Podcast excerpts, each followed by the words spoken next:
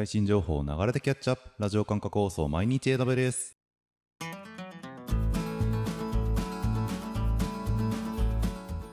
おはようございます。サーバークスの加藤です。2月の16日。今日も最新のアップデートを皆様にお届けしていきます。電車に乗りながらご飯を食べながらちょっとしたながら時間で気軽にキャッチアップしていきましょう。放送のフィードバックは YouTube のコメント欄または Twitter のハッシュタグサバワにて投稿お願いします。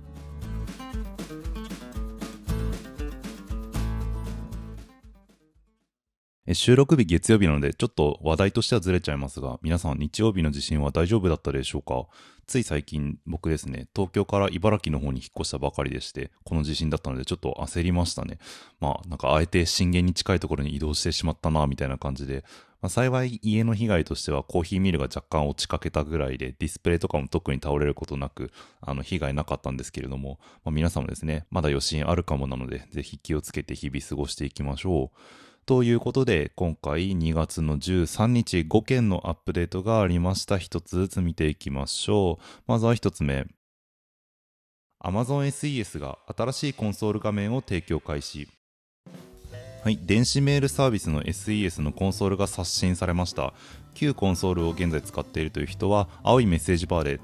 トライ SES コンソール V2 と表示が出ているのでクリックすれば新しいコンソールを使い始めることができます。他のサービスと同様フラットなデザインに変化されたんですけれども見た目が綺麗になって要素が整頓されたっていうだけではなくていくつかの機能追加も入っています。で1つが DKIM ベースのドメイン検証で SES だとベースのドメイン検証テキストベースだったんですが今回 DKIM ベースでのドメイン検証が入ったということでドメイン設定時に DKIM の設定を入れるように最初からチェックが入る状態になってました。ドメインの所有権の確認を行えるだけでなくて DKIM 準拠のメールプロバイダーにおける配信可能性の強化にもつながってくれます。で次にメールボックスシミュレーターの追加ですね。メール送信がどのように処理されるかをテストできるというもので、普通に送信できた場合、あるいはバウンスや苦情が発生した場合など、いくつかドロップダウンメニューから選ぶだけで簡単にシミュレートすることができます。あくまでテストなので、バウンスレートとかあの跳ねることなく安全に機能テストできるので、メール送信が失敗した時の自動対応みたいなシステムを組んでいるような時には非常に便利な機能かなと思います。そして次、デフォルトの構成セットということで、えー、SES には構成セットというものがあります。メール送信に成功したら SNS に成功イベントを通知したりとか、メール送信がバウンスを返したらクラウドウォッチにイベントを通知するみたいに、発行するイベントとイベントの発行先を規定してあげるものなんですが、これにデフォルト値を設定できるようになったと。送信時に構成セットを明示的に指定しなかった場合にこの設定したデフォルトの構成セットが適用されることによってあらゆるドメインやメールアドレスからのメールが構成セットとの紐付けを持つように設定することができます。専用の IP プールとの紐付けとかイベントの設定とかを後からでも簡単に行えるようになるということなので、まあ、デフォルト値設定できるのは結構便利かなと。そして最後にレプリケーションメトリックスページというのができて、えー、バウンスと駆除率に関してグラフ化して表示してくれるものですね。アカウントレベルとか構成セットレベルで確認ができるので、SES からのメール送信に対してどのような評価がされているのかっていうのが簡単に把握できるようになります。ということで、まあ、以上4つは新しい機能として追加されています。SS ご利用の方、ぜひあの結構いろんな面で使いやすくなっているかなと思いますので、新しいコンソール V2 使ってみてください。次、2つ目いきましょう。Amazon RDS for MySQL と MariaDB がレプリケーションフィルターをサポート MySQL および MariaDB をエンジンとする RDS がリードレプリカの作成時にフィルターをかけられるようになりました。何をフィルターするかっていうとデータベースとテーブルですね。複製するデータベースやテーブルをフィルタリングすることでリードレプリカに余計なデータを含ませないようにしレプリカのサイズを削減することができると。またセキュリティ上の理由で複製したくないデータがあったりとか分析用途に一部データのみを複製したいといった場合にも対応することができるようになります。でフィルターは include あるいは exclude の条件の指定で行えるということなので特定のデータベーステーブルを含めるという指定や特定のデータベーステーブル以外を複製するといった指定も可能です。はい、リードレプリカより柔軟に作成することができるようになります。お使いの方はぜひご確認ください。次3つ目いきましょう。Amazon EKS クラスタが OpenID コネクト互換の ID プロバイダーによるユーザー認証をサポート。はい、 EKS で作られた Kubernetes クラスターへのユーザー認証オプションとして OpenID コネクト互換の IP プロバイダーがサポートされました。もともと eKS では IAM とのネイティブ統合が提供されているので AWS にアクセスできる IAM ユーザーとか IAM ロールがあればその権限を使って eKS クラスターにアクセスすることっていうのは可能でした。ただまあ何らかの理由で AWS にアクセスさせたくないんだけど既存の ID 管理システムと統合してクラスターの操作権限だけは渡したいといった場合もあるかと思います。そういった時に OpenID Connect 互換の ID プロバイダーを使用していれば直接 Kubernetes クラスターと関連付けて認証を通すことができるようになります。EKS のコンソールとか最新の CLI、EKSCTL コマンドなどを用いて Kubernetes バージョン1.16以降実行しているクラスターに対して ID プロバイダーの関連付けが可能になるということなので、まあ、具体的な手順はドキュメントを見てあげるか、あるいはコグニート ID プロバイダーとして利用する場合の方法が載っているブログがありましたので、まあ、そちらの方を参考にしていただいて設定してみてはいかがでしょうか。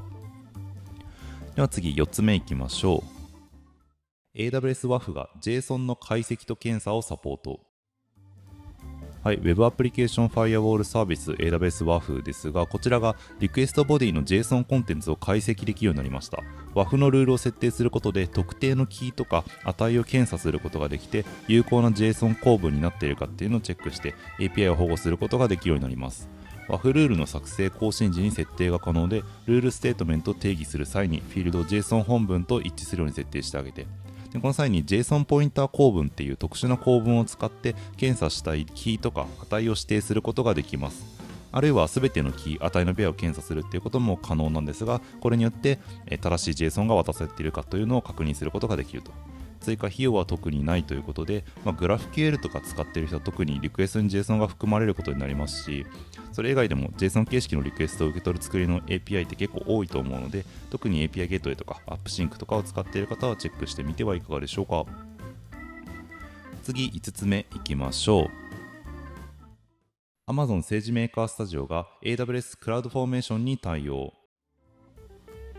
はい、 CloudFormation を使って SageMaker Studio を作れるようになりました。実態としては SageMaker 名前空間、まあ、 SageMaker っていう CloudFormation の名前空間ですね、に Domains と UserProfiles が増えた形になります。ドメインが、え、 SageMaker Studio の管理単位で、ユーザープロファイルは各ドメインにアクセスできるユーザーのことですね。要するにスタジオを作って、そこにアクセスするユーザーを作るというところまで、 CloudFormation テンプレートでやることができるという形になります。 SageMaker Studio を利用可能な全てのリージョンで使えるということなので、まあ、スタジオを使っている方で、 CloudFormation を使ってテンプレート化したいという方、確認してみてください。では次、最後、6つ目のアップデートです。AWS クラウドフォーメーションスタックセッツが大阪リージョンで提供開始。はい、複数の AWS アカウント、リージョンにまたがりリソースを一元的に作成、更新、削除できる CloudFormation の機能である StackSets ですが、こちらが大阪ローカルリージョンにも拡大しました。まあ、大阪リージョンっていうと2021年の初頭をめどに6つの AZ を持つ完全なリージョンへと格上げするっていうことが2020年内に宣言されていましたが、まあ、実はちょろちょろと対応サービス増えてきているので、まあ、準備が着々と進んできているのかなっていうような感じがしますね、まあ、21年初頭ってなるともうそろそろ初頭も終わりかけている感じがするんですけれども、まあ、いつ頃来るのかなっていうのは気になるところですが、まあ、すでにですね大阪ローカルリージョンをお使いの方はスタック説利用できると、まあ、東京リージョンで作成しているリソースなどを簡単に大阪にも適用できるということで、まあ、いいソリューションかなと思います。ぜひローカルリージョンを使いの方は活用してあげてください。ということで以上6件2月の13日のアップデートでした。